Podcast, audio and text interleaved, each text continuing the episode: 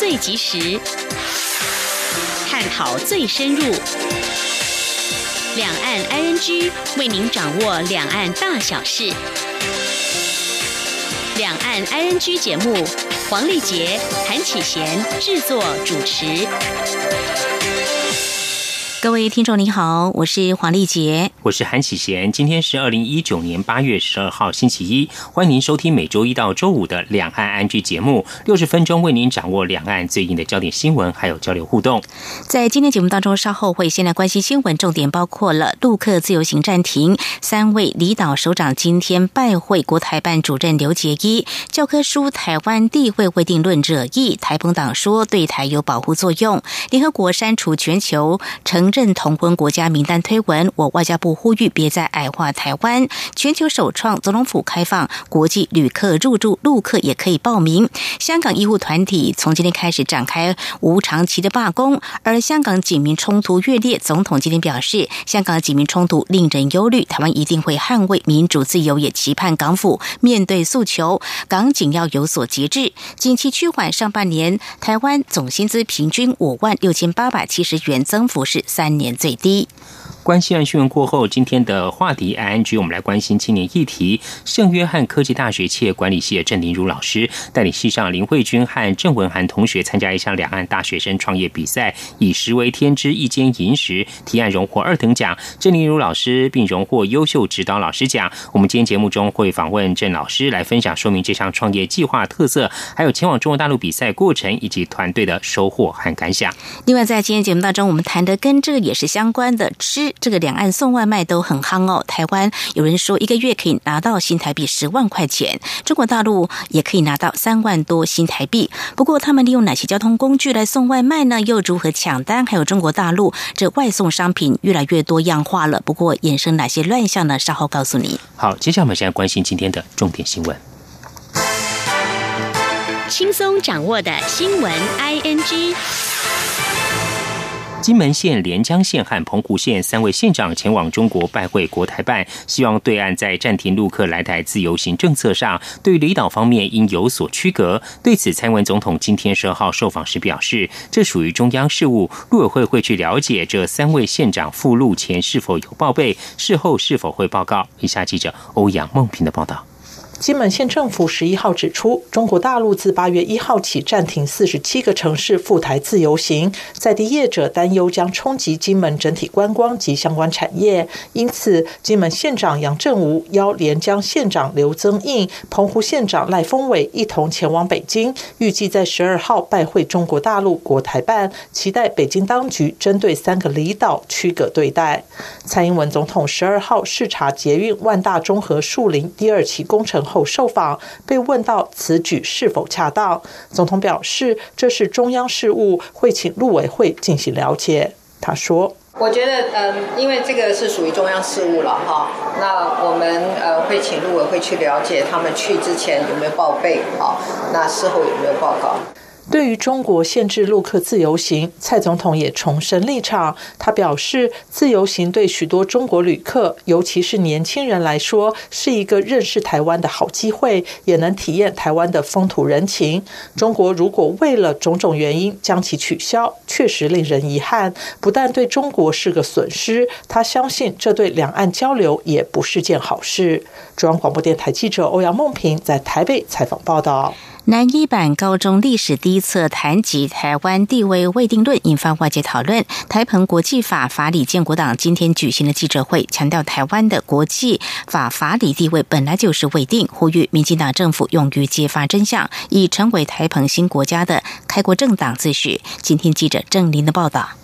已通过审查的南一版高中历史第一册课本一百四十二页叙述开罗宣言与波茨坦宣言是否真是中华民国统治台湾正当的来源，已得到许多质疑，并说也有人认为两个宣言都仅有声明或公告的地位，并无正式条约的效力。在此背景下，出现了台湾地位未定论的说法。这番说法引发热议，有学者抨击台湾归属中华民国早已是学界定论。前总统马英九则批评。台湾未定论是胡说。台澎国际法法理建国党十二号举行记者会，党主席郑自才表示，台湾地位未定，并不是一个论点，而是一个透过国际法上的法律程序及法律文书建构出来的法律状态。从国史馆二零一六年解密开放的历史文件中可以看到，台澎在一九四九年只不过是中华民国的托管地。所以从国际法的角度，既然台澎的一九四九年对中华民国政权来讲，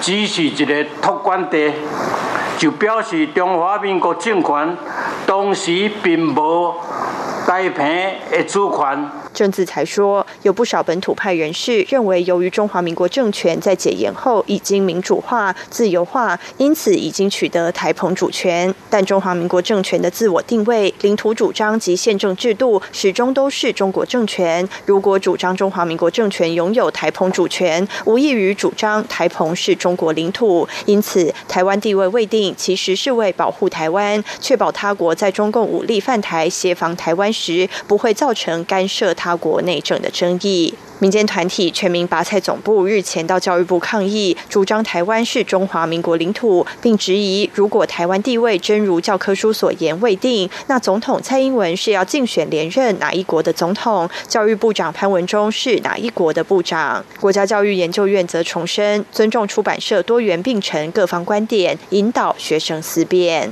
央广记者郑玲采访报道。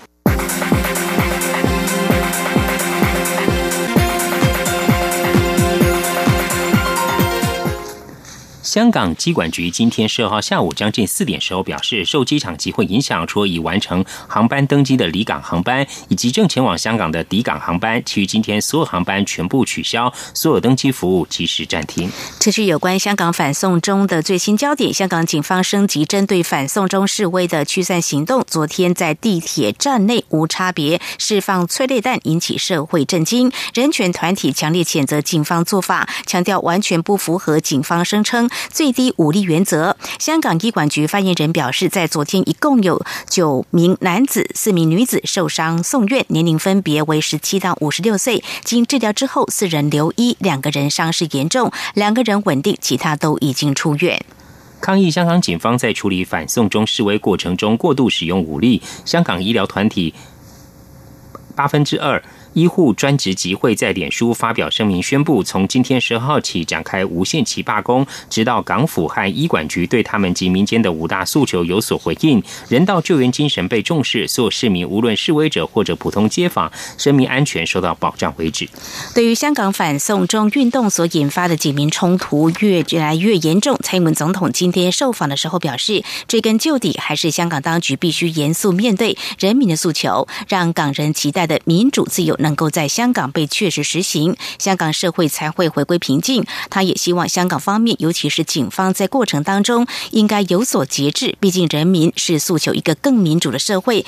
另外一方面，蔡总统今天在接见英国高阶智库访团总统致辞的时候，还特别提到香港再度发生严重的警民冲突。总统表示，台湾曾经走过艰辛的民主道路，因此非常关切香港的民主自由。台湾也一定要捍卫自身的民主自。有，并且持续作为民主灯塔，跟理念相近国家合作，为全球的民主发展努力。请听记者欧阳梦平的采访报道。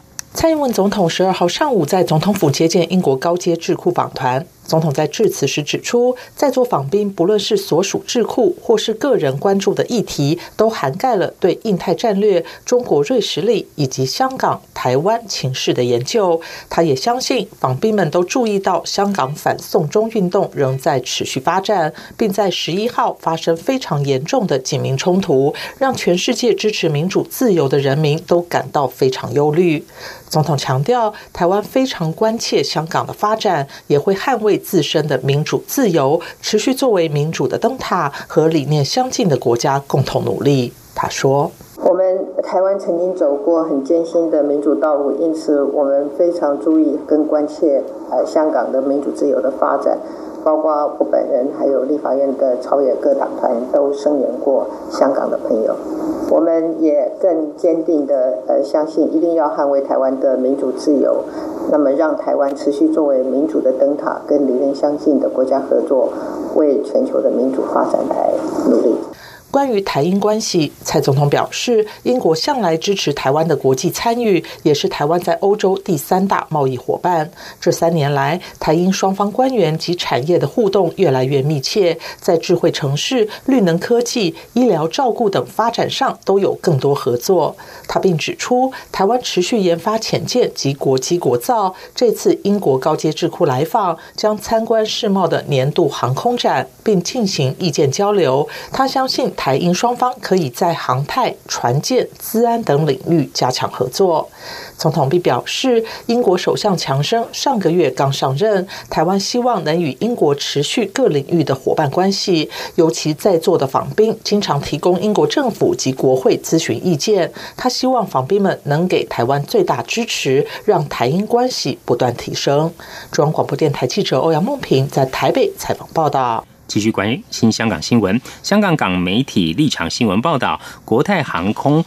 今天发内部电子信给全体员工，警告任何支持或参与违法示威活动员工将会面对严重的纪律后果，包括解雇。国泰航空接连发生副机长参加示威被捕控罪，还有两名职员外泄香港警队人员航班行程资讯等案。在五号全港三罢，国泰航空被指有超过三千名员工参加罢工，造成该公司多架航班被迫取消，严重影响正常营运。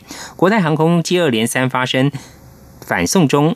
挺反送中的事件引发中国强烈反弹。中国民航局十号对这家公司发出重大航空安全风险警示，明确要求国泰航空所有参与和支持非法游行示威、暴力冲击活动以及有过过激行为人员立即停止其直飞大陆航班。近日，左派港媒持续报道指控国泰航空有空服员参与暴动，到场声援反送中机场非法集会，以及在网络号召。罢飞大陆航线引发中国网民愤慨，中国官媒还持续发文要求国泰航空表态，并扬言全面抵制该公司航班进入大陆。中国央企华润置地公司率先响应，下令员工出差不得搭乘国泰航空。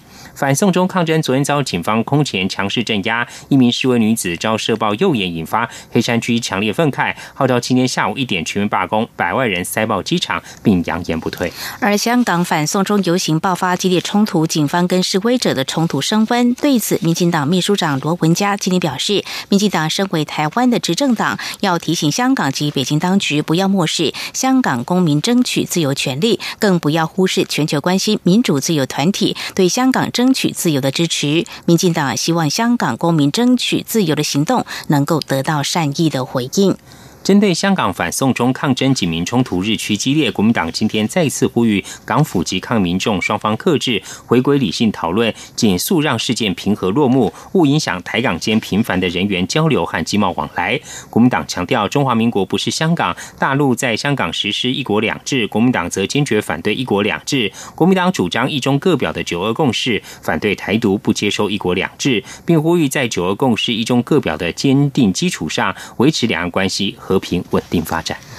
针对香港反送中最新的情势，中国国院港澳办发言人杨光今天在记者会上表示，香港反送中示威者使用危险工具来攻击警员，已经构成了严重暴力犯罪，并开始出现恐怖主义的苗头，攻击必须毫不手软、毫不留情。而根据香港有线新闻脸书直播记者会后，港媒追问为何不谴责港警无差别攻击市民，杨光不予回应。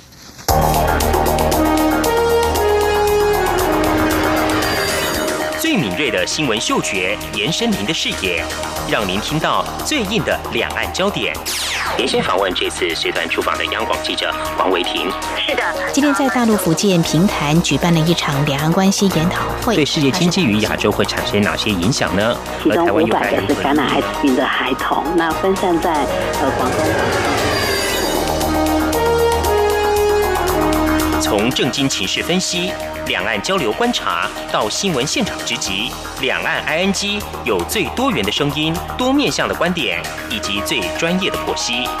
请收听每周一到周五晚间六点到七点，由中央广播电台新闻部黄丽杰、韩启贤制作主持的《两岸 ING》。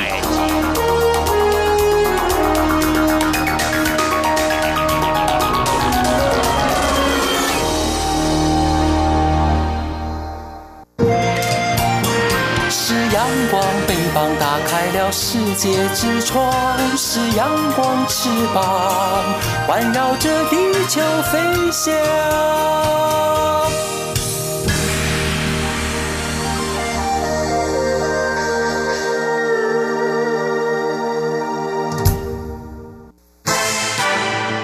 轻松掌握的新闻 ING。联合国官方推文全球承认同婚国家名单，将台湾称为中国一省。我外交部表达最强烈抗议与谴责。联合国随后将此文删除。外交部今天回应表示，联合国以删除方式处理不当称呼我国的文章，外交部对这样做法感到失望。接下来会持续要求联合国及专门机构切勿再使用不当名称矮化我国国民。以下记者王兆坤的报道。联合国官方推特十一号再度贴出全球承认同婚国家名单，在中华民国国旗下将台湾称为中国一省。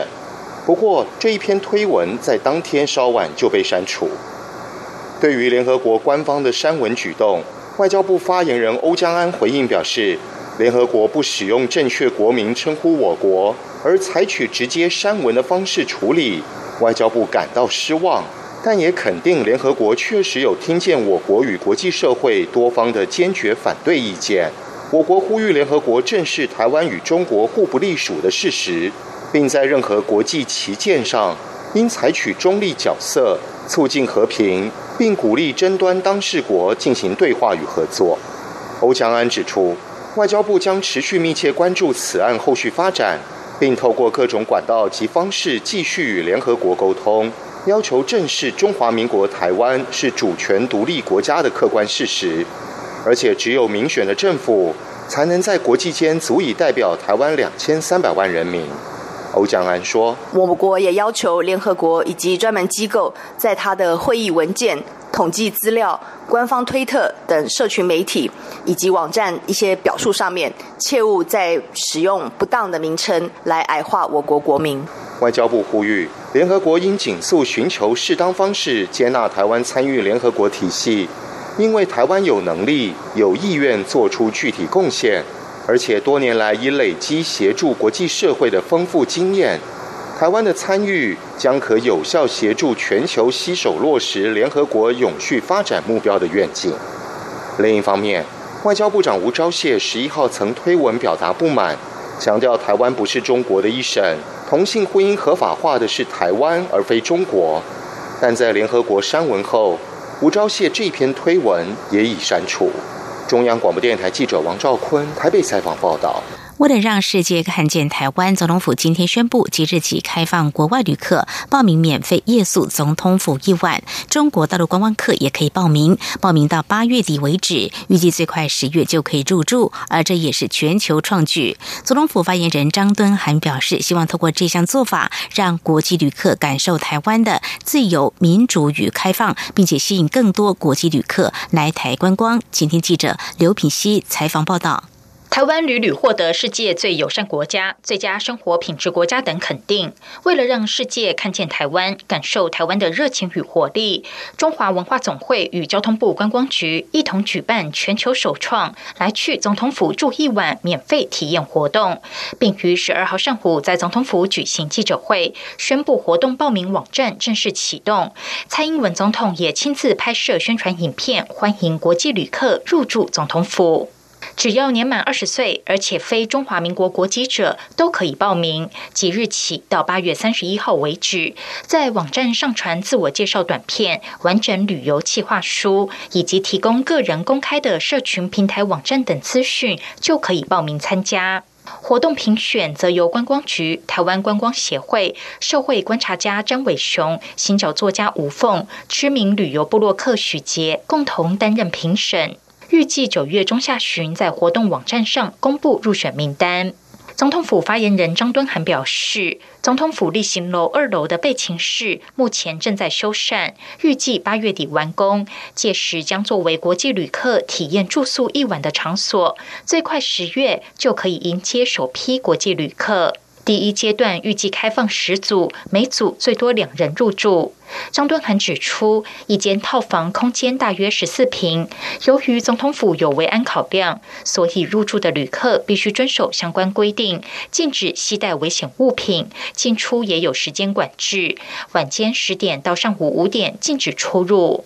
张敦涵表示，总统府从一九一九年落成至今，已经进入一百年。蔡英文总统上任后，推动非常多开放总统府的活动，包括今年三月在总统府举办百年特展，四月在凯道举行总统府音乐会，现在进一步开放总统府免费住一晚。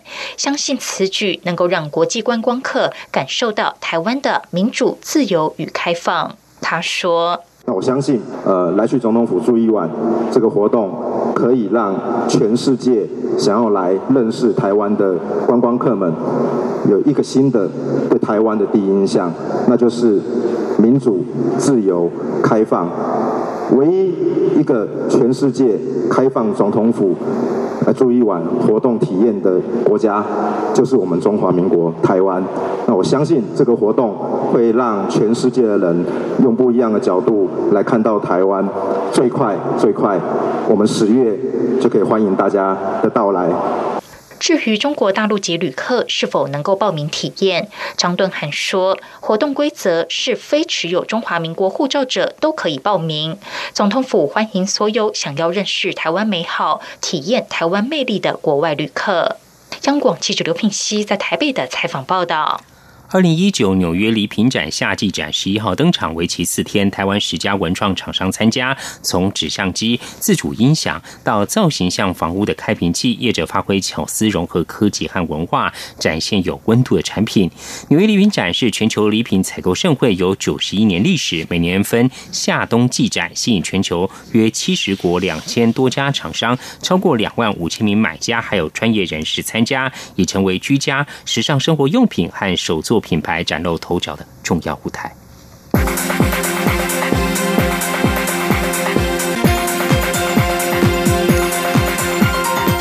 政治焦点：台北市长柯文哲邀红海集团创办人郭台铭及国民党地委王金平会面。郭台铭办公室今天表示，郭阵营已经接到了柯文哲方面的电话，经过彼此电话联系之后，三方幕僚不排除本周之内会找机会相互沟通了解。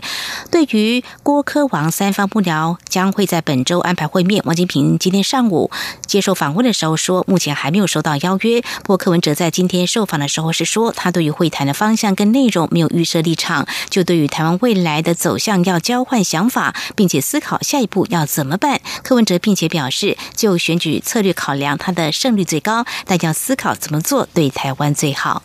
台北市长柯文哲日前受访提到造势活动时，表示听到很多说公库银行的董事长每人都要贪多少钱，要去募多少钱，被解读为指控公股银行董事长贪污。对此，蔡文总统回应表示，他认为柯文哲要更谨慎一些，这些谈话不是玻璃心的问题，而是牵涉到每个人的廉洁以及形象民生，确实要比较谨慎，而且必须要有证据。行政院前院长赖清德日前拜会了前总统陈水扁以及喜乐岛联盟党主席罗仁贵。蔡文总统今天被问到是否会和赖清德会面，总统表示，他和赖清德不论是否正式见面，两个人的联络沟通都没有问题，民进党也会团结。行政院长、行政院前院长赖清德在民进党内总统初选失利后，迟未与蔡英文总统会面，引发民进党整合有困难的相关传闻。对此，民进党秘书长卢文嘉今天表示，赖清德在初选过程中坚持君子风度，初选过后也表达愿意支持蔡总统。根据了解，赖清德在民进党未来半年台湾关键性选战中，他会与民进党站在一起，请大家对赖清德有信心。而民进党备战二零二零大选，民进党延揽多位青年入阵，秘书长罗文。文家今天公布，包括曾参与太阳花学运的民进党社团部主任吴俊彦、前宜兰县议员薛成义担任发言人；政治受难者魏廷朝的女儿魏云接任民进党客家部主任。民进党秘书长罗文嘉表示，民进党未来将成立青年总部，由青年主政，来一场具美丽又有理念又能感动人心的选战。针对国民党中评委陈鸿昌公开批评高雄市长、国民党总统参选人韩国瑜，国民党新北市党部今天下午召开考纪会，开除陈鸿章的党籍，并将处分结果呈报党中央。党中央表示会尽快处理。此外，韩国瑜竞选总部也委请律师寄发存证信函，要求陈鸿章在三天内道歉，否则将提出法律诉讼。而时代力量近来纷扰不断，先有立委林长佐退党，又有不分区立委高路已用遭到除名，重创党的政治形象。时代力量党主席邱显志今天宣布即刻起辞去党主席职务，为实力连日来纷扰以及支持者的疑虑跟失落负起政治责任。他期盼新任党主席继续开创出路。至于新任党主席，则会由实力决策委员会选出。接在关心，行政院主计总处今天公布六月薪资调查，全体受雇员工经常性薪资平均为新台币四万一千七百八十二元，年增百分之二点三八。上半年总薪资平均为五万六千八百七十元，仅年增百分之一点六一，增幅是三年来最低。以上是今天的两岸焦点新闻，这里是中央广播电台，稍后为您继续进行话题安居单元。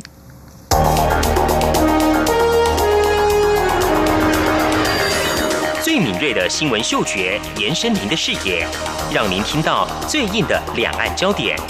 连线访问这次随团出访的央广记者黄维婷。是的，今天在大陆福建平潭举办了一场两岸关系研讨会，对世界经济与亚洲会产生哪些影响呢？其中五百个是感染艾滋病的孩童，那分散在呃广东。从正经情势分析。两岸交流观察到新闻现场直击，两岸 ING 有最多元的声音、多面向的观点以及最专业的剖析，请收听每周一到周五晚间六点到七点，由中央广播电台新闻部黄丽杰、韩启贤制作主持的《两岸 ING》。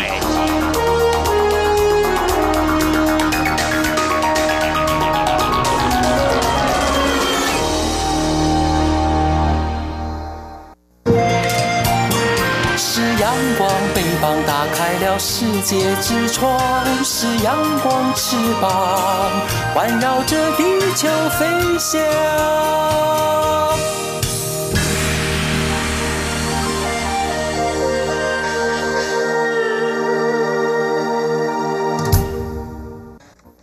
您最想关心的青年话题，ING。这里是中央广播电台，您现在所收听的节目是《两岸 ING》。圣约翰科技大学企业管理系的郑林如老师带领系上的林慧君与郑文涵同学参加一项两岸大学生创业比赛，以“食为天之一间银石”提案荣获二等奖。郑林如老师并荣获优秀指导老师奖。嗯哼，这优异成绩不容易。今天节目当中很高兴能够访问到郑林如老师来分享说明这项创业计划的特色，还有前往中国大陆比赛的过程。以及团队们的收获跟感想，非常欢迎郑老师，你好，两位主持人好，各位听众大家好，老师您好，老师可不可以先请您跟听众朋友介绍一下这次提案名称叫做“食为天之一间银食”哦，那可以谈一下这个创业计划案，它主要是什么样的一个内容呢？我们名称叫“食为天之一间银食”，其实我们把这个计划名称拆成两个部分，“食为天”其实就是很明显的知道说我们人以食为天，所以它是一定是跟料理有关的这这样一个企划案，那对于一间银食，银食的话，我们就是锁定在五十五岁以上的银法族。哦，这个银就银法族的银呐。是的，是的，是这样的意思。所以我们希望能够针对五十五岁以上的银法族，提供一个不管是便当或是盒菜，把它热腾腾送到家的晚餐的一个料理的服务。那另外，我们的团队本身希望能够这样的一个构想呢，能够结合。三十岁到六十五岁的所谓的妈妈主厨团队，然后去提供这样的一个家常料理的一个观念，那所以是希望能够散播一个三心三味三爱三情的这样的一个服务的创意的一个构想。所以事实上，我们等于是我们提供了这样一个民法料理的这样一个平台，其实是我们本身是有提供送餐料理的服务。是。可以举例，或者是描绘一个场景。如果说是家里有长辈们是银发族，然后他想加入这个平台，吃到一些热腾腾又营养食物，要怎么样来运作呢？是我们的一个营运计划是这样，我们可以透过加入我们赖的一个官方群组，或者是说我们可以透过我们的网站或者我们的脸书，在三天时之前先进行一个预约。然后接下来的部分的话，我们有可能是套餐或者是合菜。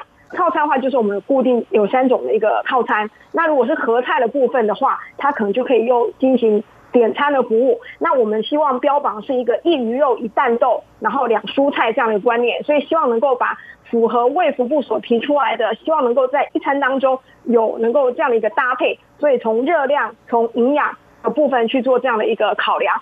即使是一个合菜或者是一个便当，我们希望都能够提供给银发族是有这样五十到五十五 percent 的碳水化合物。那至于在有脂肪的部分，希望能够占十到十五 percent。那在于那个蛋白质的部分，就可以占二十到三十 percent。希望能够尽可能朝着这样的一个角度去规划。所以我们希望能够达到一个三低，就是低油、低盐、低糖、健康营养的一个诉求。那至于说，所有的食材希望是来自于有机认证或者它是有产销履历的这样的一个食材。嗯嗯嗯，这个既方便又营养哦。其实我听到这个计划，我觉得挺好的，因为我跟长者聊过，像一些在家里是独居的老人的话，他就说我这餐怎么煮啊？然后说去买一个饭盒，说怎么买啊？这样也很不方便，他行动也不方便啊。所以我觉得像这种方式很好哦，就是用赖群组，现在的长辈有些也跟上来的啦，用赖群组也是可以的啦。当然有些可能有些还要打个电话，其实这个应该都不是问题哦。所以这个计划我觉得很符合现在政府所鼓励的，也希望说让一些长辈呢，他能够在家里头的话，这个三餐呢不用我们这些年轻人烦恼啦。哦。所以这是老师你跟学生们一起发想。吗？其实应该是说，这个计划的话，最主要是先从学生们去考量，学生自己先去想出来。那其实我们这个团队总共有四个学生，两男两女。那而且我们这个四个同学的团队，其实应该可以说是一个联合国。为什么这样说？一位学生来自于大陆，一位学生来自于香港，另外一位学生来自于马来西亚，一位学生来自于台湾。所以他们这四位同学就是共同激荡不同的火花，去想出这样的一个想法。那基本上的话，主要是希望能够把这个妈妈主厨的团队把它这样设定，是因为我们发现其实有一些家庭主妇，其实有些家庭主妇她本来就会煮三餐，她通常会煮晚餐，因为晚餐等于是全家算是在互相交流的很重要的一个途径跟管道。嗯，家庭主妇当然会不会料理晚餐？那他在料理晚餐的时候，其实何妨让他再多花一个工序，再去多花一个工序，他去帮一些银发族去帮他进行料理。那除此之外，也兼顾到了。把他这样的一个爱，不管是妈妈爱或媳妇爱，也可以借由料理的方式，是传达到其他的银发族的身上。那同时也为自己有增加一些兼职的一个赚外快的机会。所以我们是从这样的一个构想去发想出来。所以一开始学生做这样一个创意构想的时候，我们就是很单纯的，希望先从晚餐做起。那因为我们学校是位在淡水地区，淡水的话，其实它的幅员也很广大，有山又有水，这样有对淡水河，所以其实幅员很广大。所以其实我们刚开始的构想是希望针对淡水某些特定区域的里的部分开始去做这样共享。那未来希望的展望就是希望能够达到。一妈妈一社区或一妈妈一主厨这样的一个理念去朝着这个方向前进。嗯嗯，所以这个计划不只是对于银发族的长者，也对于这社区妈妈可以说是一个双赢计划哦。老师，那你们这次创业提案，您带领同学们前往中国大陆的广东参加了二零一九海峡两岸大学生创业比赛，这次这个比赛过程是怎么样进行的呢？这个过程应该是这样哦，因为其实台湾方有一个主办单位，有个主办对口就是龙华科技大学，所以当时也很谢谢学校国交处，他告诉我们有这样的一个讯息。那大陆方的主办学校就是广东工贸技术学院，其实它就是交由台湾方各校自行先在校内进行初赛、复赛，然后最后决赛。决赛就是我们到大陆去参加决赛。那很谢谢龙华科大提供这样的机会，那国教处也谢谢他愿意给孩子这样一个机会。那其实这个比赛过程当中，主办方这边就是他有一个限制条件，就是希望是每一队参赛就是有两位组员参加加一位老师。所以后来同学们自行考量商量的结果是，因为。两位男生，一个是陆生，一个是港生嘛。他们想说，哦，对他们而言，中国大陆他们是时常接触的，也是有有去过，所以他们就把这样的一个机会让给两位女孩子来去现场参加比赛。那所以我们到现场的时候，其实台湾方的话总共有五所大学去现场参加决赛，大陆方的话也有四所学校，所以总共九个高校，十一支队伍。在现场参加比赛。是老师，那这个比赛是上台做这个创业计划书报告，还是说一个询问，还是怎么样的一个方式呢？这个比赛我应该这样说，在台湾也参加过很多相关的创业比赛，我觉得非常紧张刺激。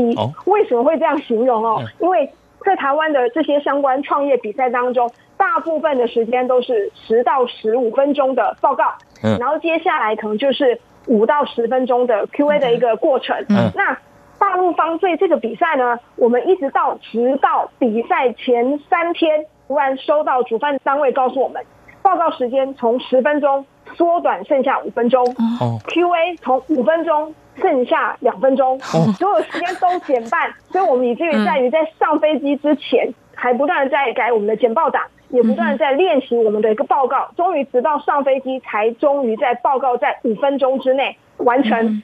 那另外的话，主办方也告诉我们，时间一到，他即使时间一到，立刻出现黑荧幕，马上评审立刻提问。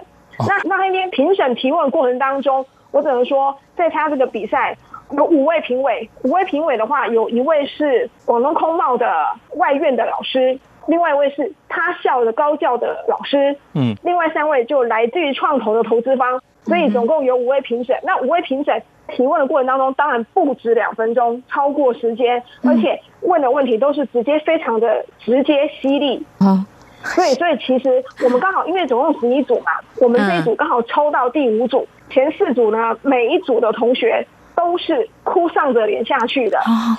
哦，那前四组当中只有一组是大陆的高校，其他三组都是台湾的高校。如果你在台湾高校这样子参加这样比赛的话，其实这样的 Q&A 算是非常的激励，所以学生有时候可能在台上太紧张，会听不清楚，甚至一下子会回答不出来。那我们这两位女同学的话，可能是因为一开始一上台在 Q&A 的时候，其实评审就说，他对于我们的这个创业名称“食为天之一间银石”，他觉得这个主题。非常的吸引他，嗯，所以他说一讲完之后，其实大家都很开心，就是在比赛会场就突然出现一个非常和乐融融的一个氛围。嗯，那接下来这两个女孩子其实都一直保持着就是全程保持微笑，即便评审有提出比较犀利的一个问题，他们一样保持微笑。那所以我觉得可能伸手不打笑脸人吧，所以可能就变成五位评审可能也不太好意思的 问太直接犀利的问题。啊哈哈老师你也客气，我想应该是受过非常严谨的训练哦，让 学生呢不但有自信，对自己的计划有自信，那么在现场这个临时被拷问的情况之下呢，同学们还是非常的镇定，表现的非常好，所以荣获这样的佳绩。嗯，是老师，我可不可以请教你？我好奇，所谓中国大陆的评委或那些 Q&A 的部分，他们问的多犀利呀？可不可以举个例子啊？会不会让人家一听就 很难一下子就能够应答得上啊？他很直接就问，因为十一组队伍当中，每一组都告诉说我是平台，我是平台，嗯，就说我是一个创业平台，或是我提供什么平台。评委第一个问题没有问，请问。你是什么的平台？举例来讲，以我们的话，他就问我，请问你是提供让他们像类似像现在的 Foodpanda 这样的一个平台，点餐平台，还是你们是提供卖晚餐的平台？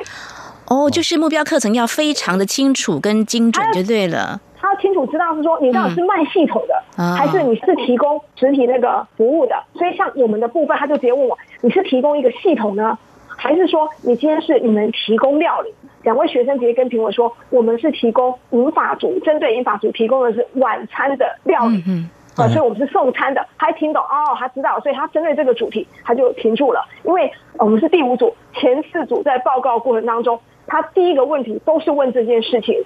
嗯哼，你如果回答出来的是大陆的评委觉得已经给了他他要的答案的了，他清楚知道你的状况，他就会把这个主题这个问题他就停住，然后会问另外一个问题。再去发想另外问题去问下去。嗯嗯嗯嗯，非常谢谢圣约翰科技大学气管系助理教授郑宁主来跟我们谈谈，在之前你们学校团队呢去参加一项二零一九海峡两岸学生创业大赛，你们获得这样的成绩，那怎么样做这样的一个计划的发想？稍后呢有相关问题，我们再继续请教郑老师来跟我们谈谈，在这次的作品的比赛当中，或许呢应该会有这种机会跟一些竞赛的对手呢有一些交流。那么同学们。又有哪些的感想？包括老师您自己哦，是不是也来跟我们分享这个部分？我们节目稍后回来。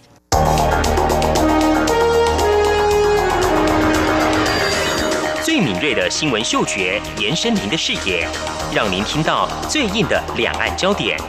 连线访问这次随团出访的央广记者王维婷。是的，今天在大陆福建平潭举办了一场两岸关系研讨会，对世界经济与亚洲会产生哪些影响呢？其中五百个是感染艾滋病的孩童，那分散在呃广东。从正经情势分析、两岸交流观察到新闻现场直击，两岸 ING 有最多元的声音、多面向的观点以及最专业的剖析。请收听每周一到周五晚间六点到七点，由中央广播电台新闻部黄丽杰、韩启贤制作主持的《两岸 ING》。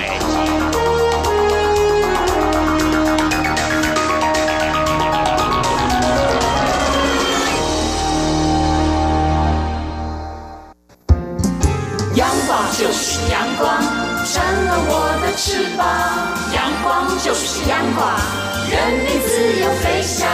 阳光就是阳光，世界在我肩膀。阳光是你，是我生命的翅膀。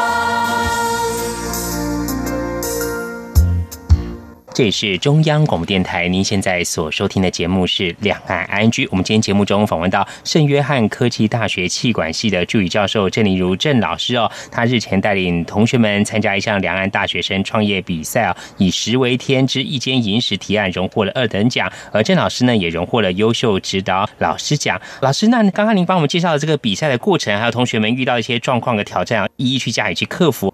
可以请老师来帮我们分享一下，您这次带队去参加这一项比赛，两岸大学团队他们提出一些参赛计划，有哪些让老师您觉得印象比较深刻的地方呢？其实这个比赛的话，可以很明显的看到出来说，两岸大学生的一个可以互相激荡的过程哦。那包括台湾方参加的学校，也不见得都是商管科系背景的，有一些是工程学院的，然后甚至有运动休闲管理系的学生参赛。那至于大陆方的所派出来的学生的话，也有些是属于设计学院，好像是其中有一队队伍是学建筑设计还是工业设计这方面的。嗯，这个比赛当中，大家的一个创意的一个特色，我印象最深刻的是这次拿到第一，就是一等奖的这个学生，他做的一个作品是高校之家。他为什么会有这样的一个创意的发想？是因为大陆高考我们都可以知道，它是其实非常的竞争非常的激烈，嗯，那学校科系都很多，所以他自己觉得说，他发现他当时呢，就是没有这样的一个管道，知道说介绍大陆高校的一些相关科系跟学校所学，所以以至于他进去学校之后，他发现这个他所填的这个科系跟他所想象的不太一样，啊，跟着跟他所想的好像不是他想学的，所以他就基于这样发想，想说他希望能够把高校的一些相关的。资源科系的介绍整合在一起，设计出这样一个系统平台，所以它这个系统平台叫高校之家。那最特别的是，这个学生我没记错，他应该只有大一，他已经是一个十四人团队的 CEO，而且他们这本身也有天使基金的加入，创投也加入了。嗯，那我记得他当时说，他本身持股占了九十 percent，已经在持续进行当中，所以他当时在做。报告的过程当中，其实评委给了一个很正面，而且是很高度的一个评价。嗯，好，这个是我印象比较深刻。那另外还有的话，有些学生有提到，譬如说，像里面当中有一个是一个广西来的学校，他们提出来的创意发想就是跟广西有一个当地的民族做一个文创商品的结合。嗯。所以的话，这个提出来，我觉得它是有跟在地文化的结合，我觉得这点也是蛮不错的一个发想的。嗯，对。所以呢，想请教老师，就说那我们西部再来做一些比较，就是台湾跟中国大陆的同学哦参赛的一些作品来比较一下，各自有哪些特色的展现呢？就作品上的话，我相信作品都各有千秋。然后另外一点，你应该都会是尽可能把自己的专业，或是结合在地的特色。去做一个发挥哦，所以我觉得作品上的特色其实都都有各自优势的地方。那我针对学生们在报告以及在 Q&A 以及表现出来的态度，说明一下我看到的感想。我可以看得出来是大陆学生，其实在简报上面确实从容不迫，而且态度上有待台湾的学生可以去做一个学习的。然后另外一点，他们的一个自信心更具有自信。那只是我觉得说。透过这个过程当中，能够到广州去做这样一个交流，对我而言也是一个很特别的经验。是老师，那你整体观察这次我们台湾的同学各校同学去比赛，包括比赛的过程或是表现的话，有哪些特色呢？就台湾的学生的特色来看的话，嗯台湾学生特色应该会比较笑容可掬啦。我觉得台湾学生会比较笑容可掬。嗯然后另外一点的话，就在于时间的掌握上，在时间的掌握上也是能够对于时间做一个充分的掌握。嗯那另外一点的话，可能毕竟有些台湾的学生过去参加比赛，因为。呃我们是大四生，那其他有些学校派出来的并非是大四生，所以可能大家还是会比较稍微紧张了一点。不过，我想紧张的部分这件事情是熟能生巧可以去克服掉的。是老师，你这次带队前往比赛，而我刚才也跟听众朋友说，你这次还荣获了优秀指导老师奖哦。我想可能嗯，评审还有主办单位也看到你对学生的指导还有各方面的付出。不过刚才听到说，哇，这次比赛的挑战还不少，包括几天前才临时更改的，包括简报的时间啊，还有 Q&A 的提问的时间。这个部分的话，就老师您这次带学员去比赛，您个人对整体的这个比赛的一个设计啦、流程啦，还有学生们的表现，您个人有什么样的感想呢？我觉得学生在上飞机之前的在学校我们的练习过程当中，其实老实说我不尽满意啦，因为毕竟时间很短哦，嗯那所以学生的准备可能没那么充足，再加上比赛前几天要上飞机前才突然又从时间做了一个大幅的缩减啊，嗯。所以所有的东西我们都必须再重新考量。那可是真的到现场的时候，到现场的时候，我觉得两位女同学表现的非常的从容不迫，嗯，而且所有时间我们在掌握时间之内去把它报告完成。嗯。那 Q&A 的时候也我们也是第一组开始有笑声的 Q&A 的第一组，嗯。所以我觉得学生的表现都出乎我意料之外的好。嗯那我们这一次的一个五天四夜的广州之行比赛，其实只是其中的一环。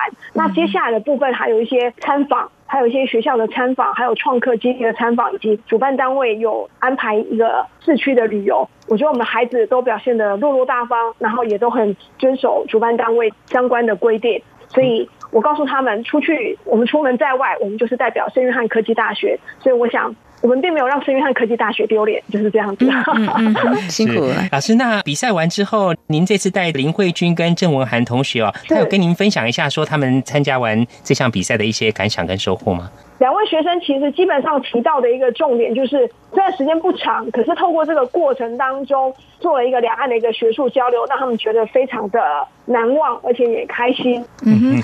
非常谢谢郑宁如老师的分享哦。这两岸合办的二零一九海峡两岸大学生的创业大赛，那么贵校团队呢获得了二等奖，那么郑老师也获得主办单位所颁发的优秀指导老师奖。谈了这么多，我相信呢，或许有些朋友也跃跃欲试哦。老师是不是最后呢，也给以后可能要参加类似创业比赛同学一些鼓励跟建议呢？我想创意基本上是创意无限的，所以创意的话，我把它总称用四个字来去说明，就是小题大做。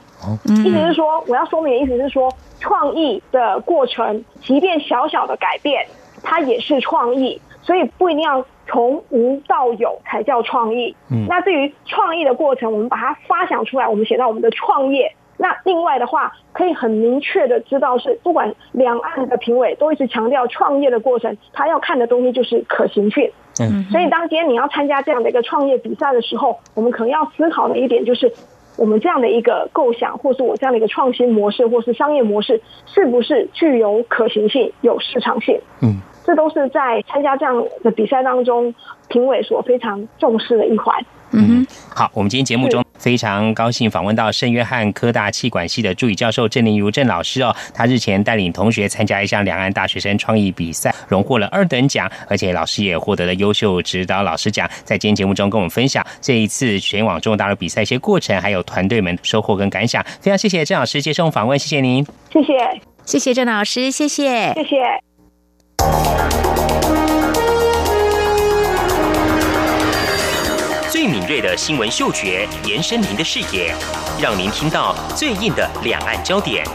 连线访问这次随团出访的央广记者王维婷。是的，今天在大陆福建平潭举办了一场两岸关系研讨会，对世界经济与亚洲会产生哪些影响呢？其中五百个是感染艾滋病的孩童，那分散在呃广东。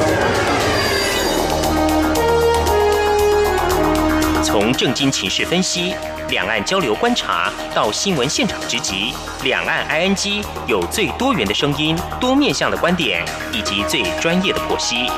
请收听每周一到周五晚间六点到七点，由中央广播电台新闻部黄丽杰、韩启贤制作主持的《两岸 ING》。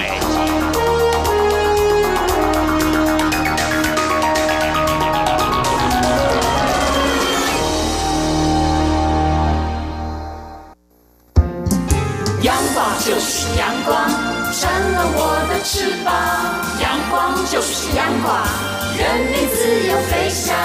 阳光就是阳光，世界在我肩膀。阳光是你，是我生命的翅膀。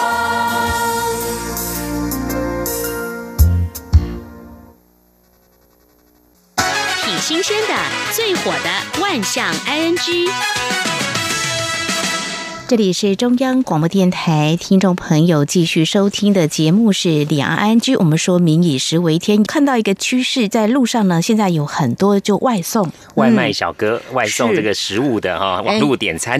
哎，启言说外卖小哥现在好像不止小哥哦，我们等下就要来跟听众朋友分享。那么，其实最近台湾的年轻人也在讨论一个话题，就说，哎，其实这个呃送这个外卖蛮好赚的，听说有人月入十万块钱，十万。万块新台币就将近人民币快两万块了，是啊，所以呢，这个薪水比一般上班族高太多了。而且现在刚好是暑假，不晓得会不会有一些年轻人干脆就不去打工，就去送外卖。就是觉得这个情况，嗯，还蛮值得去探讨的哦。那我们就看到一些新闻上有报道哦，一些状况哦。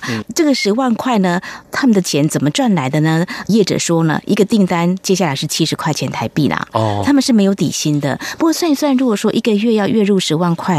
一天可能要四十趟哎，而且休息 大概都没有什么中午休息时间了。哇，这样太拼了，太辛苦了。对对对，那很拼呢，就有人在路上看到这样的情况，可能太拼了，车速太快了，你想要反应都会来不及，所以交通事故有些。地方是接二连三，哎，这个赚钱有数哦，这个性命要顾。虽然说想多接几个单，不过这个安全还是第一啦，哈。对对对，有这个健康哦，没有发生任何危险，才可以持续的送下去。对，那有些消费者就说：“哎呦，怎么这么拼呢？拼成这样，有时候连我骑车在路上都觉得很危险，这样子哦。”那有人是会觉得很心疼，就像姐贤说的，呃，探情优手气命爱狗了哦。但是他们为了钱就是往前冲。嗯，还有人看到很有趣的，因为目前在台湾哦，好像就有两家业者竞争的很厉害。某一天呢，就看到两部车就对撞了哈。但这个情况，有人说竞争这么的厉害嘛？